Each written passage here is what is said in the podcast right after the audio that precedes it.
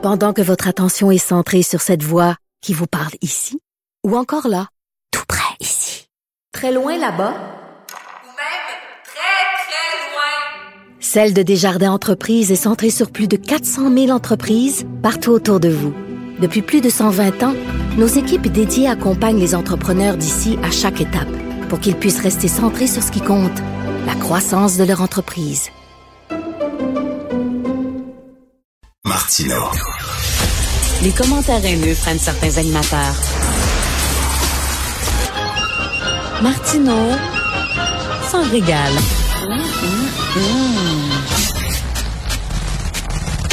Alors, après la Suède, l'extrême droite fait une nouvelle percée en Europe avec la victoire de Giorgia Meloni aux législatives de dimanche en Italie, où pour la première fois depuis 1945, un parti euh, d'extrême droite, un parti euh, proto-fasciste est aux portes du pouvoir.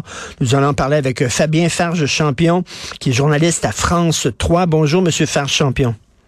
Bonjour Richard, bonjour à tous. Bonjour. Lorsqu'on dit euh, parti d'extrême droite, vous le savez, monsieur, que parfois euh, l'appellation extrême droite, elle est un peu galvaudée, utilisée à tort et à travers. Tout ce qui est un peu à droite de la gauche maintenant est parfois appelé extrême droite. Est-ce que cette appellation-là euh, vend à ce parti-là, par contre? Est-ce que c'est vraiment un parti d'extrême droite? Ben, en tout cas, euh, Giorgia Meloni, qui est la leader de ce parti et qui est la potentielle future présidente du Conseil italien, puisque son parti est arrivé en tête, elle se revendique comme telle. Elle a milité dès l'âge de 15 ans euh, dans un parti qui s'appelait le MSI, qui était euh, l'ancien petit parti justement issu de Benito Mussolini, qui était donc le, le, leader fasciste de l'Italie, qui avait pris d'ailleurs le pouvoir il y a exactement 100 ans, la fameuse marche sur Rome en 1922. Et donc elle s'est toujours revendiquée de lui, même si elle tente depuis maintenant quelques semaines, notamment durant la campagne électorale, de donner des gages aussi, on va dire, de respectabilité. Mais entre guillemets, son fond électoral est quand même basé très à droite, puisqu'elle est même encore plus à droite que Matteo Salvini, qui fait partie de sa coalition maintenant. OK, donc on l'a vu là, en Europe, euh, entre autres en Hongrie, l'extrême droite qui est présente, vous l'avez dit, en Suède, en Pologne aussi, elle est très forte.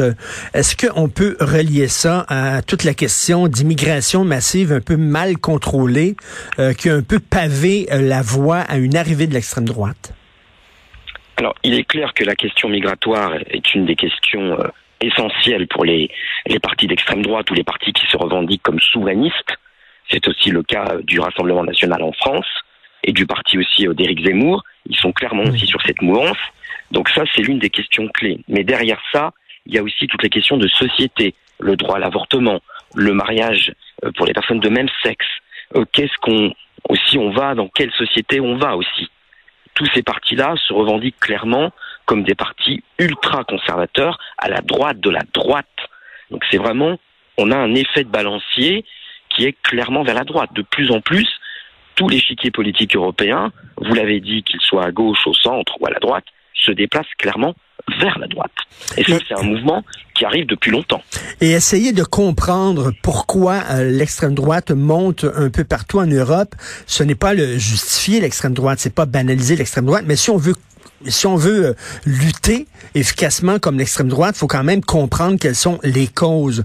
Est-ce que ça se peut, Monsieur Farge Champion, que vous savez la société avance de façon très très rapide? Euh, par exemple, là, on est en train de, de, de discuter de la théorie des genres, les hommes et les femmes, ça n'existe plus, ce sont des constructions sociales et tout ça. il y a des gens qui se sentent un peu perdus là-dedans. Ça va trop vite. Ils aimeraient eh ben, mettre le, le, pied sur le frein. Et le frein pour eux, ben, c'est l'extrême droite. Sauf que le frein en question n'est pas un frein, mais une marche en arrière, clair. C'est un retour clairement à des idées qui avaient lieu dans les années 30. Euh, donc euh, c'est plus qu'une marche en arrière, c'est vraiment retourner pratiquement au début de, du questionnement des idées du 19e siècle, des, des, idées de progrès, etc., voire même des idées démocrates, parce que derrière tout ça, il y a aussi la question de l'état de droit. Euh, par exemple, l'Union européenne a déjà sanctionné la Hongrie de Viktor Orban ainsi que la Pologne des frères Kaczynski, parce qu'il y a clairement des atteintes à la liberté de la justice et à la liberté des droits des individus, quels qu'ils soient. Donc il y a derrière ça, il y a aussi des questions claires de, d'état de, droit. C'est pas seulement euh, des questions sociales, c'est aussi des questions d'état de droit total. On est en train d'assister dans certains de ces pays, notamment en Hongrie et en Pologne, et il y a peut-être une menace en Italie, on va le voir comment tout ça va évoluer, parce qu'il y a clairement une volonté de, on parle d'autocratie, vous voyez, euh, on n'est plus vraiment dans, en tout cas pour la Pologne et la, et la Hongrie, dans des, dans des vraies démocraties. Hein. Les élections sont biaisées, on le sait. Euh, écoutez, j'aime beaucoup Rome. C'est une ville que j'ai visitée à quelques reprises et euh, ça m'a toujours frappé lorsque je me promène dans certaines rues à Rome. On voit sur certains bâtiments encore des bas-reliefs à l'effigie de Mussolini qui datent de l'époque où Mussolini était là. Et je me posais toujours la question, mais pourquoi on les a pas effacés? Bon, je comprends que pour l'histoire, euh, il faut vivre avec notre passé et dire, mais, mais c'est comme si le fantôme de Mussolini n'était jamais vraiment disparu. Vous savez, ici à Montréal, dans la petite Italie, le quartier italien de Montréal, il y a une église. Et lorsqu'on entre dans cette église-là, sur le plafond, il y a une fresque et il y a Mussolini qui est là, peint sur la fresque du plafond, et on voit que Mussolini est quand même assez encore présent. Son fantôme est encore présent chez certains Italiens. Oui, donc, pour une certaine partie, effectivement, des Italiens, Mussolini, mais c'est une partie qui est entre guillemets minoritaire, même si là, euh, le résultat des élections peut, peut laisser penser le contraire. Mais euh, c'est pas euh, les Italiens n'ont pas voté pour un retour de Mussolini. On n'est clairement pas du tout sur les mêmes sur les mêmes choses. Et puis Mussolini a pris le pouvoir par réfraction. C'était pas une élection, mmh. donc euh, c'était vraiment une prise de pouvoir de manière très euh, presque militaire. Donc on n'en est pas du tout là. Par contre, pourquoi Mussolini demeure? Parce qu'il fait partie effectivement de l'histoire italienne et qu'il a laissé, d'ailleurs comme tous les pouvoirs autoritaires, une trace, et notamment une trace dans les bâtiments. Et ça c'est clair. Quand vous baladez à Rome, notamment dans le quartier qu'on appelle Léour, qui est le quartier néo-moderne, c'est clairement un, un, quartier qui est énorme, qui avait été voulu par Mussolini comme une espèce de nouvelle Rome. C'était clairement ça qu'il voulait. Et là, ce quartier-là, il existe toujours, bien sûr. Alors bien sûr, il y a eu des, des, aménagements, des réaménagements, etc. Mais effectivement, comme vous le disiez, il y a des traces, mais il y a aussi des traces d'encore euh, des ruines romaines, il y a des traces de toutes les époques. Donc euh, on peut pas non plus tout effacer, il faut aussi qu'il y ait des traces, hmm. parce qu'il faut se rappeler aussi qu'est-ce qu'a été le fascisme pour les Italiens. Est-ce que c'est le retour d'une certaine fierté? Hein? On sait que Poutine, il y a beaucoup de Russes euh, qui aiment Poutine parce que ça les ramène à l'époque où euh, la Russie et l'URSS, la Russie était forte, était une puissance, etc. Euh, est-ce qu'il y a ça aussi derrière l'élection de Mme Mélanie? Il y a la crainte aussi, je pense, effectivement, de ce qu'on appelle un grand déclassement. C'est-à-dire de voir des États comme l'Italie, la France, être dominés par ce qu'on appelle l'Union européenne. Certains ne veulent pas que l'Union européenne devienne une espèce de superpuissance et que tous les pouvoirs qui sont actuellement entre les mains des États nationaux et qui les ont reçus de par les élections aillent sur une espèce de puissance au-dessus d'eux, un immense État fédéral européen. Beaucoup de gens ne veulent pas ça parce qu'ils ont peur effectivement d'être noyés là-dedans et de ne pas avoir voix au chapitre. Ça, c'est ça, c'est vrai. Vous savez, il y a quelques années, euh, Justin Trudeau, notre premier ministre au Canada, euh, euh, sur Twitter, a invité tous les, les miséreux du monde entier de, à se pointer à nos frontières et à immigrer au Canada. Ça a été extrêmement controversé. on ne peut pas accueillir tous les miséreux de la planète. Et est-ce que, là, je disais, là, plus de la moitié des immigrants, des migrants qu'on pourrait appeler illégaux, là, en situation irrégulière, plus de la moitié traverse la Méditerranée pour se retrouver en Italie. C'est certain que ça, ça, cause des problèmes sociaux, ça. Bah, ça cause des problèmes aussi euh, structurels, parce que comment on accueille ces gens, comment ensuite ils vont euh, euh, essayer de s'insérer ou pas dans la société italienne et dans la société européenne dans son ensemble. Mais au-delà de la question migratoire, c'est qu'est-ce qu'on on fait aussi pour ces États-là, c'est-à-dire que comment justement on peut aider ces pays? Ben oui. Est-ce qu'il faut pas la question se pose pour les États européens de savoir est-ce qu'ils vont aider ces pays directement, c'est-à-dire directement à la source, en, augmentant l'aide au développement par exemple, ou alors au contraire ne pas les aider avec le risque effectivement l'influence migratoire continue. Michel Rocard, un ancien Premier ministre français, avait dit exactement ce que vous avez dit tout à l'heure, on ne peut pas, la France ne peut pas accueillir toute la misère du monde. Cela dit, cela, cela dit, si les gens quittent leur pays, et Dieu sait que c'est pas évident d'émigrer, surtout dans des conditions épouvantables, il y en a qui se noient et tout ça, c'est parce qu'ils veulent améliorer leur sort, ce qui est fort compréhensible. Donc, si dans leur pays, ils avaient des droits, ils avaient des libertés et ils avaient une possibilité de, de, de s'enrichir, ils partiraient pas. C'est évident. Je pense que n'importe qui d'ailleurs réagirait comme ça. Si vous et moi, nous avions effectivement une difficulté, nous étions dans un pays compliqué, dans un pays où nous n'avions pas de droit, je pense que comme malheureusement tous ces gens, nous essayerions pour nous et notre famille d'améliorer les choses et donc de nous sauver, d'émigrer, etc.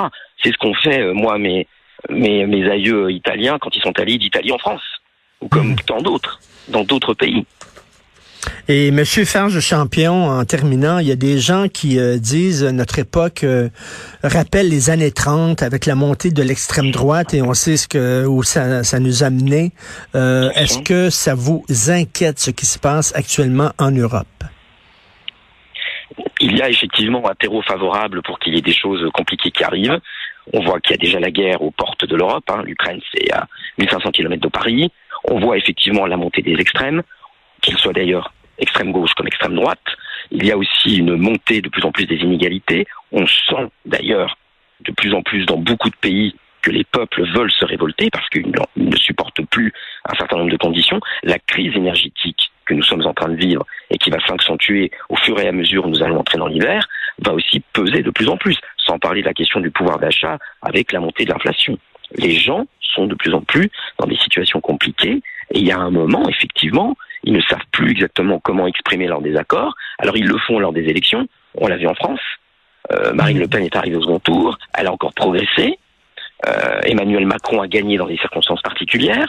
Mais on voit bien que là, euh, actuellement, si je prends l'exemple de la France ou de l'Italie, l'échiquier politique, on voit qu'il est, il est morcelé. Il est à la fois plus à droite et il est morcelé de plus en plus.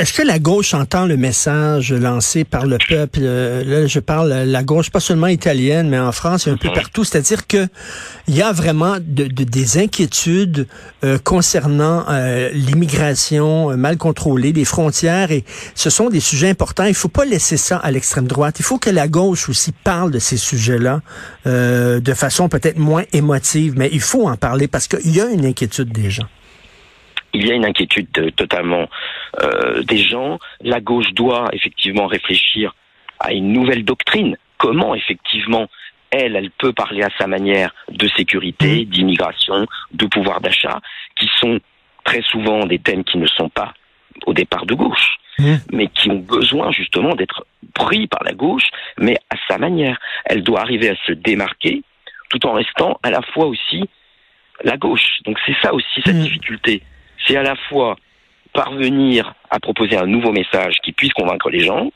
tout en n'oubliant pas aussi ce qui fait sa spécificité de gauche. Et ça, c'est très compliqué. Tout à fait.